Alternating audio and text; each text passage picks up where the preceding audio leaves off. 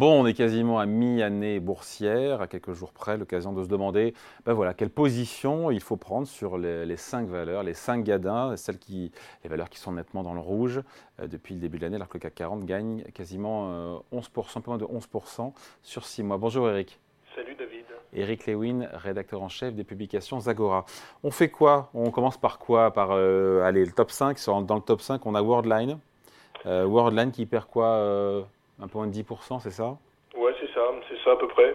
Est-ce que c'est mérité? Est-ce que c'est Alors, ce qu'il faut dire quand même sur Worldline, euh, vous vous rappelez, je vous parlais euh, la semaine dernière des introductions sur le CAC 40 et des introductions en bourse qui avaient foiré.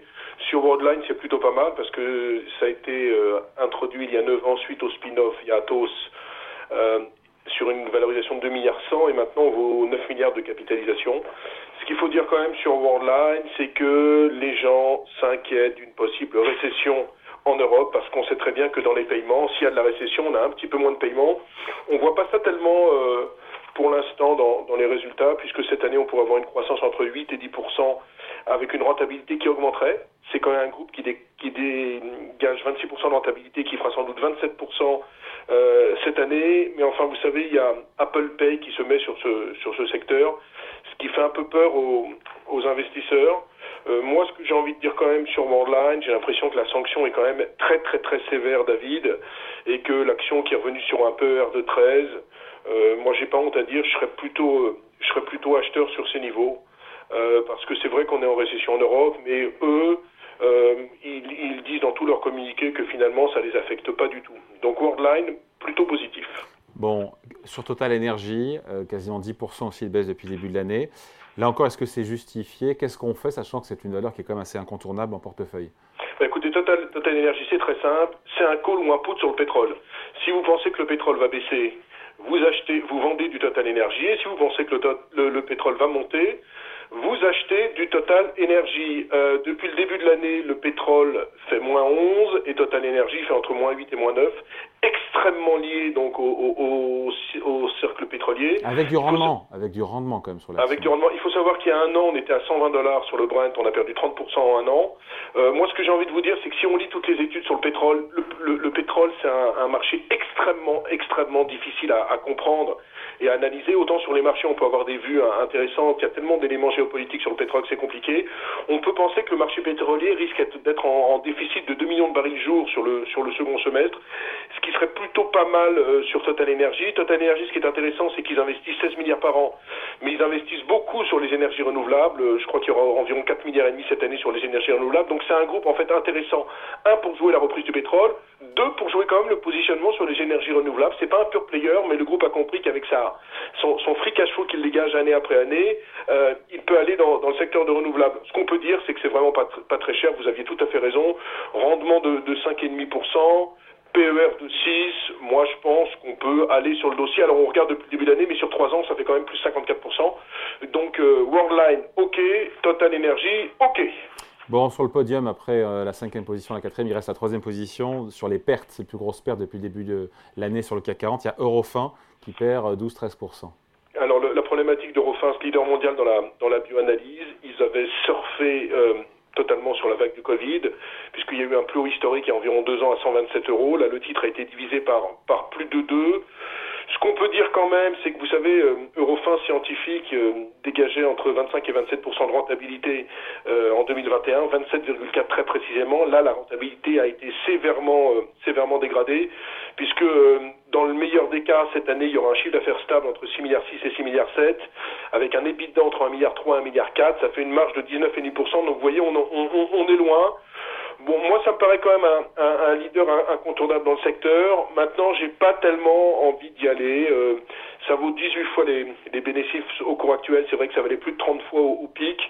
Mais moi, j'ai le sentiment que l'année 2023 va encore être une année de transition. On peut peut-être encore attendre un petit peu et euh, se positionner si jamais sur 2024 il y a une vraie amélioration des bénéfices. Mais Eurofin scientifique, j'ai pas envie d'y aller.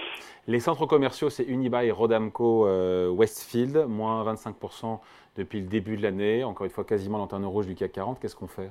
Alors en fait, si vous êtes euh, un puriste euh, et que vous voyez l'actif net par action, c'est 121 euros, alors que l'action vaut 45 euros, vous vous jetez dessus. La grande problématique, euh, c'est que d'abord, c'est une société qui a, eu du mal, qui a sucré son dividende. Je vous rappelle qu'en 2018, ils avaient 10,80 euros de dividende. 2019, 5,40. Rien en 2020, rien en 2021, rien en 2022. On attendait beaucoup de la vente des centres commerciaux aux États-Unis. Hein. On disait que la vraie respiration pour le groupe qui est très endetté, c'est la vente de centres commerciaux. Ils sont en retard euh, ça ne sera pas fait cette année, mais en 2024. Pour l'instant, ils ont, ils ont vendu il n'y a pas longtemps Westfield Brandon en Floride pour 220 millions de dollars. C'est pas suffisant. Et la problématique d'Unibail-Rodamco, c'est un, le télétravail, les gens ne vont moins, ne vont pas tellement dans les centres commerciaux quand même.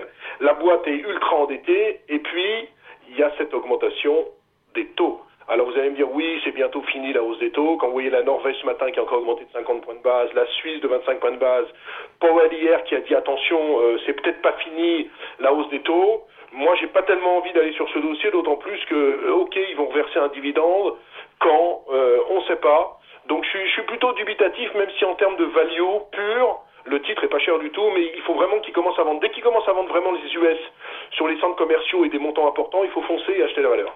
Bon, il nous reste la lanterne rouge du CAC 40 depuis le début de l'année. Téléperformance, 30% de baisse depuis le début de l'année. On fait quoi? Alors, problématique téléperformance, moins 65% par rapport à son plus haut de janvier 2022. Bon, c'est quand même une boîte qui avait été multipliée par 23 en bourse entre 2011 et 2021, ce qui lui avait permis d'aller au CAC 40. La problématique, vous avez un, euh, le problème de travail en, Colombie. Vous vous rappelez, c'était en novembre dernier, il y avait toute une enquête autour du travail en Colombie. Ils ont racheté euh, Majorel, c'était en mai dernier pour 3 milliards, euh, boîte luxembourgeoise dans les centres d'appel. Les gens se disaient que finalement c'était extrêmement cher payé. Ils ont révisé à la baisse leur perspective de croissance. On attendait 10% de croissance cette année. Ils auront entre, entre 8 et 10%. Et puis, et puis, et puis, il y a la problématique de l'intelligence artificielle. Alors, euh, le groupe a lancé une plateforme d'intelligence artificielle qui s'appelle TPGNAI, qui est une plateforme euh, d'intelligence artificielle.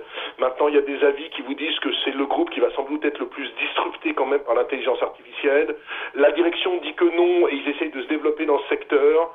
Euh, moi, j'ai pas très très envie d'y aller, même si, même si, en termes de value, téléperformance 9 fois les bénéfices, c'est pas très très cher. Ce qu'il faut faire à mon avis sur ce dossier, c'est du trading. Si vous voulez, c'est que si vous voyez la valeur perdre 8-10%, vous la rachetez. Sur une optique de long terme, attendons de voir quand même ce qui va, ce qui va se passer avec l'intelligence artificielle, parce que même s'ils font des efforts dans ce domaine, je considère quand même que c'est un groupe qui intuitivement pourrait être extrêmement, extrêmement disrupté quand même par cette intelligence artificielle.